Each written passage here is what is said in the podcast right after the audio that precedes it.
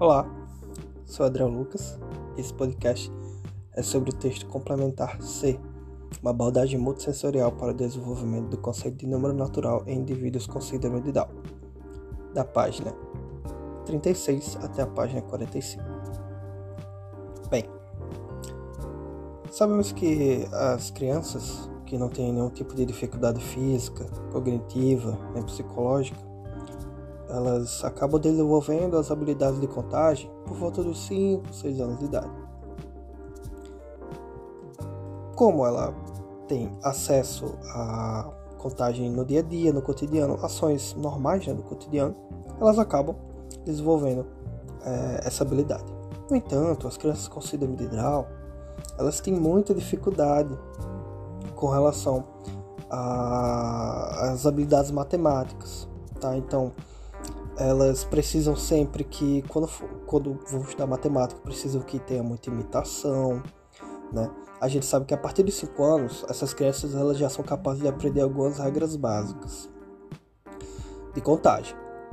Mas, por exemplo, quando elas são interrompidas, elas ou começam a contar novamente ou desistem de contar. Elas têm dificuldade é, com relação à sequência de de palavras de número convencional, então uma palavra relacionada ao número. Também tem dificuldade a, quando a matemática, o estudo da matemática acaba não associando palavra número, né? ou então associando hum, duas coisas ao mesmo tempo, né? associando dois objetos ao mesmo número. E também não consegue detectar erros cometidos por outros, né? por outras pessoas na contagem. Então, a criança com síndrome de Down, ela vem com esses, ela tem essas dificuldades. E lógico, essas dificuldades elas têm é, motivos psicológicos, sociais, culturais. Né? É, por exemplo, a própria criança, muitas vezes, quando vê uma tarefa difícil, ela se esquiva, ela se recusa a fazer. É, os pais e os educadores, eles também têm uma baixa expectativa acerca da aprendizagem desses alunos com síndrome de Down. Eles também têm memória a curto prazo. Então, tudo isso são barreiras, né? dificuldades é, dessas crianças. Mas, claro, existem possíveis atividades. Né? Por exemplo, é, atividades de, de repetição, ensaio de números e de palavras, né? ou seja, atividades ali que estejam sempre repetindo para ajudar nessa memória, né? treinando essa memória a curto prazo. É, também tem a influência da leitura. Né? Crianças com síndrome de Down que leem, se tornam leitores, têm um melhor desempenho nessa memória a curto prazo. É, utilizar atividades com materiais multimídia, né? porque muitas vezes o ensino tradicional não, não favorece a, a, a, aprendizagem desses alunos com síndrome de Down.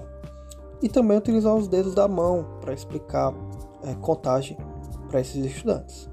Então, é, esse é o podcast sobre essas páginas do texto. E é isso.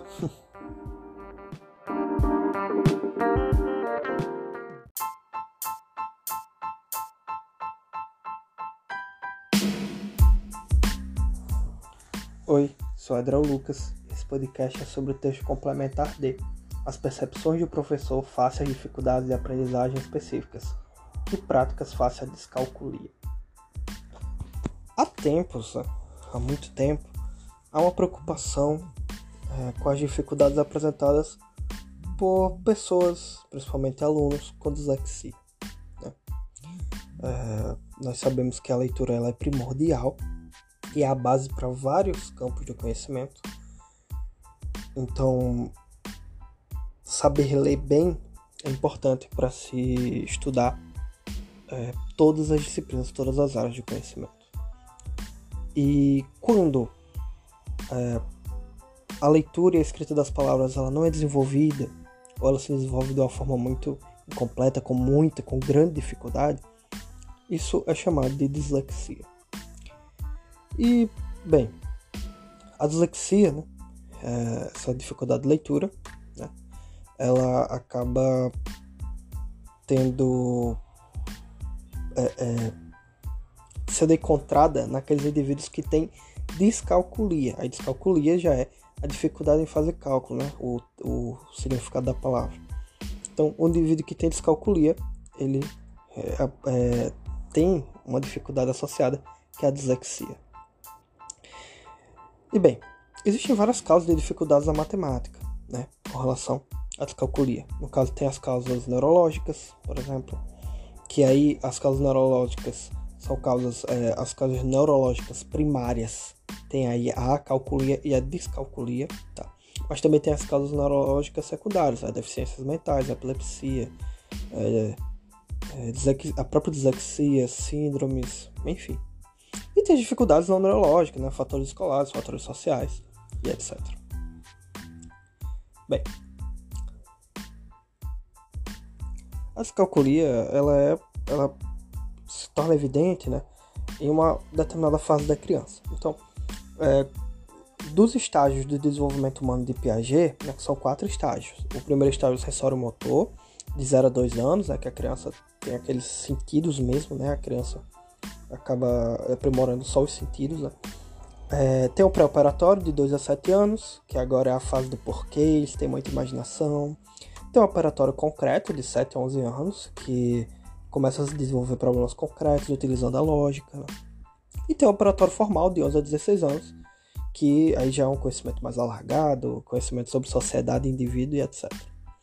E é no estágio operatório concreto, aquela, aquela parte do que os alunos começam a desenvolver problemas, que pode se perceber a descalculia. Aí é onde é, tem que entrar. Então, quais são os sintomas? Tem alguns sintomas. Tem é, o erro na formação dos números, a dificuldade em operação mais simples, é, dificuldade em reconhecer sinais de operação, também dificuldade na leitura correta dos números. Né? Então, esses são alguns sintomas da descalculia, que, claro, é, é, identificada nessa fase, né, de 7 a 11 anos, pode gerar alguns problemas futuros, né? dificuldades em cálculos, dificuldades em aprender a dizer horas, as horas do relógio, é, compreensão dos valores de moedas, dificuldade com a linguagem matemática, é, dificuldade em contagens, etc.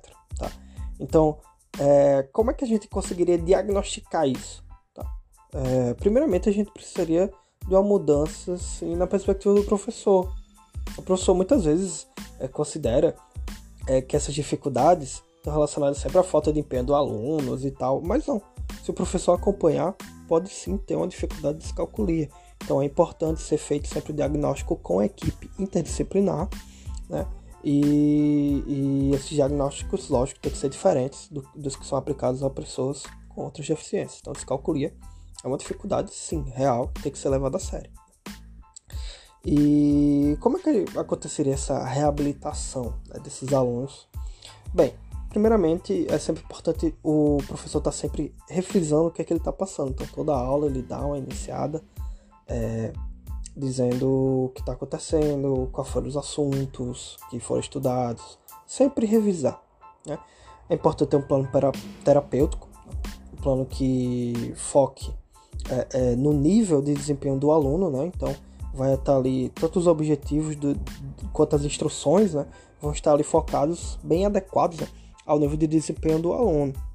Também é, verificar quais são as habilidades necessárias para realizar algum tipo de função. Então, sempre importante estar revisando isso. Bem, dessa forma é importante a gente entender quais são as competências para ter uma boa aprendizagem matemática. A primeira delas é a numeração, entender o que é número, orientação dos números, quem vem antes, quem vem depois, etc.